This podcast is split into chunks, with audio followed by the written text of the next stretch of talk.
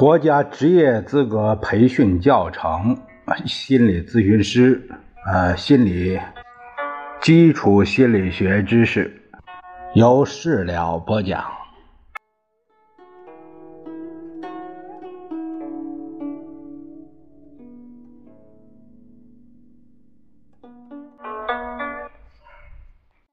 我们这一节讲第一章第三单元。呃，说到高级神经活动的反射学说，这个说到反射学说啊，就有一个叫巴布洛夫，他通过对动物和人的反射活动的实验研究，发现了许多神经系统高级部位机能活动的规律，创立了高级神经活动学说。这一学说也叫条件反射学说，或者是高级神经活动反射学说。这一学说的创立，开创了对大脑皮质活动规律的实验研究的先河。那我们先了解一下这个巴甫洛夫这个人。巴甫洛夫呢，他是生于一八四九年。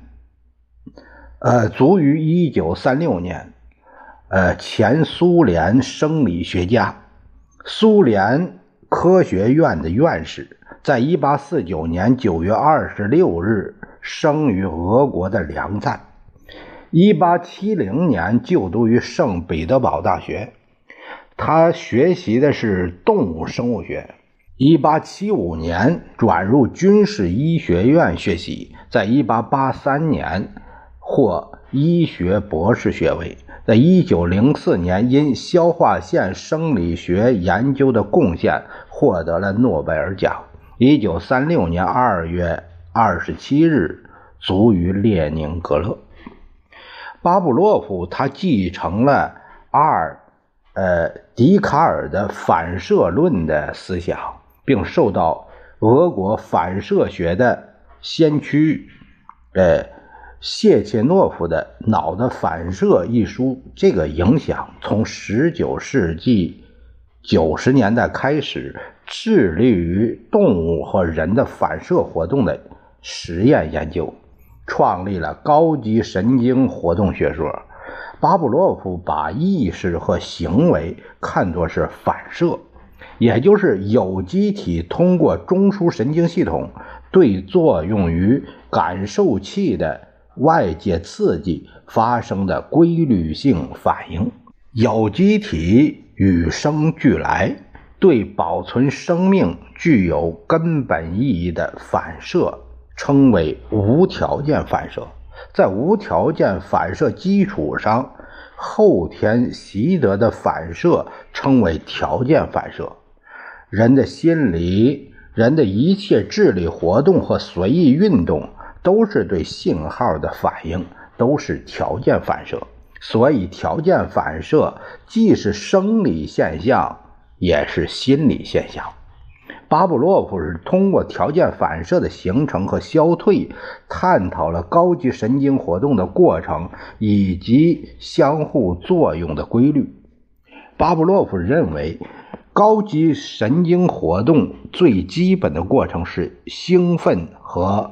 抑制，无论兴奋过程还是抑制过程，在大脑两半球内发生之后，都要从原发点向外扩散，然后再向原发点集中。在兴奋和抑制发生的时候，可以使原发点周围相反的神经过程加强，也可以在神经过程。停止后，在原发点处出现相反的神经过程加强的现象，这叫相互诱导。前者叫同时诱导，后者叫即时诱导。为了区别人和动物的行为。巴布洛夫又提出了两种信号系统的概念，以现实的具体事物为条件刺激所形成的条件反射属于第一信号系统，是人和动物共有的，以语言和词为条件刺激所形成的条件反射，属于第二信号系统，是人所特有的。巴布洛夫根据多年的实验和观察，提出了高级神经活动类型学说，即兴奋和抑制。两种神经过程的强度、平衡性和灵活性在个体之间有明显的差异。根据神经过程三种特性的不同组合，构成了高级神经活动的不同类型。他还确定有四种类型是最典型的，这四种类型相当于。希波克拉底的四种气质类型，一般认为巴甫洛夫的高级神经类型是气质类型的生理基础。我们先看看第一个内容，说的是巴甫洛夫学说的几个基本概念。第一个就是兴奋和抑制。巴布洛夫认为，神经活动的基本过程就是兴奋和。抑制兴奋是指神经活动由静息状态或较弱的活动状态转为活动的状态或较强的活动状态。抑制是指神经活动由活动的状态或较强的活动状态转为静息的状态或较弱的活动状态。兴奋和抑制相互。联系、相互制约，呃，还可以相互转化。第二是反射、反射弧和反馈。感觉器官接受外界刺激，产生神经冲动，神经冲动沿感觉神经传至神经中枢，神经中枢再发出指令。经运动神经传至运动器官，对外界刺激做出回答性反应，从而构成了一个反射活动。反射是有机体在神经系统参与下对内外环境刺激做出的规律性回答。低等动物也可以对外界刺激做出规律性的。回答反应，你比如说单细胞植动物变形虫就能通过自身的蠕动包围和消化有营养的物体，也能远离对自己产生伤害的物体。但这并不叫反射，因为这种能力甚至植物都有。植物能通过自身的变化对外界产生。做出反应，植物的根要向有水和养料的方向发展。呃，树枝会朝阳光的方向发展。这里所说的反射是在神经系统的参与下完成的。没有神经系统的动物对外界的反应只能叫感应性，而不能叫反射。哎。没有神经系统的动物对外界的反应只能叫感应性，不能叫反射。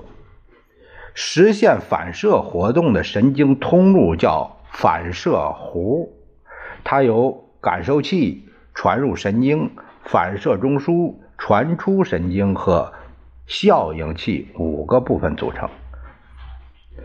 感受器是指感受器官。呃，把这个外界刺激的物理化学能量转化为神经冲动的组织。你比如说，视觉器官的视网膜、内耳中的柯蒂氏器官等，传入神经就是感觉神经，把它神经冲冲动传到神经中枢，神经中枢就是脊髓和脑，传出神经就是运动神经。他把神经中枢的指令传至肌肉、呃，这个筋腱、关节、内脏器官，也就是效应器，做出对外界刺激的应答性反应。反射弧的五个环节是一个完整的系统，缺一不可。都会导致缺少一个环节，都会导致反射弧的链条断裂，反射活动自然就不能完成。我们这个他说的这个，除了一些这个术语之外啊，非常好懂。那感受器就是接触外界刺激，接触到刺激，然后就是把这个信号传过去，传来到的司令部，司令部再把这个信息传给到一些呃这个呃这个效应器，就是做一个应答反应，传出神经。这是输出通路，然后呢，给效应器，效应器呢再做出相应的对于环境或者这个相应的应答反应，这就是完成一个这样的一个过程。这个很好懂。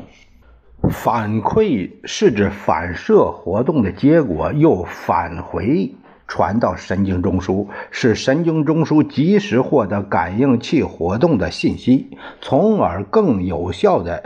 调节效应器活动的过程，效应器包括肌肉、筋腱、关节和内脏器官里都有感应受器。感受器在进行反应的时候，感受器也会受到刺激，他们把这些活动的信息返回传到，呃，返回传到呃神经中枢，神经中枢自然就能获得效应器，呃这个器官活动的信息。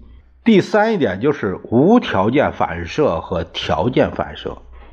无条件反射是动物和人生而具有的，不学而会的反射。你像吃食物、流口水、光照使瞳孔收缩，这都是与生俱来的，不学就会，这都是无条件反射。条件反射呢，是通过个体通过模仿学习，在无条件反射的基础上形成的反射。你像巴布洛夫在每次给狗吃食物之前，都给它一个灯光，通过灯光和食物的几次结合之后，灯光一亮，狗就流口水，这会儿灯光就形成了食物的信号，也就是说，这时候狗已经形成了对灯光的条件反射，灯光成了。条件刺激物，这时候流口水的反应就不是无条件反射，而是有条件反射，就是条件反射。因为口水在食物刺激口腔以前就流出来了，不是由食物刺激口腔引起的，而是灯光引起的。那所以这时候的流口水就成了条件反射。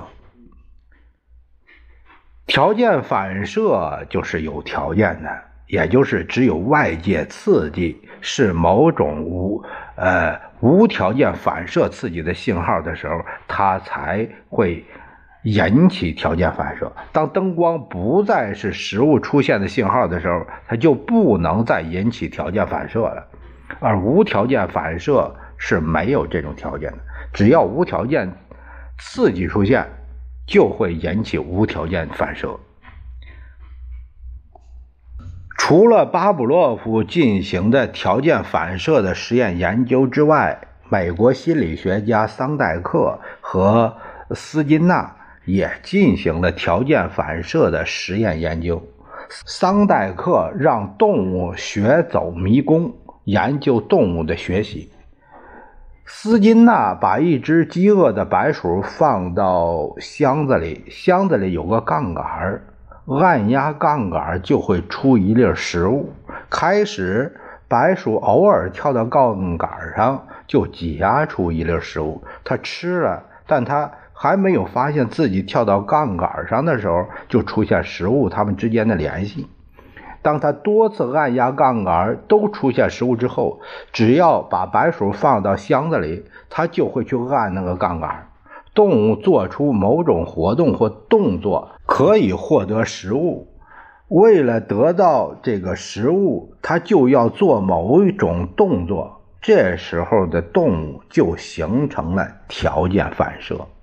为了区别起见，我们把巴甫洛夫所研究的条件反射称为经典反射条件反射，把斯金纳研究的条件反射叫做操作条件反射。呃，或者是工具条件反射。两种条件反射之间既有密切的联系，又有明显的区别。我们下一个话题会说到巴甫洛夫发现的几个高级神经活动的基本规律。啊，这一节呢，我们就聊到这儿，下一节再会。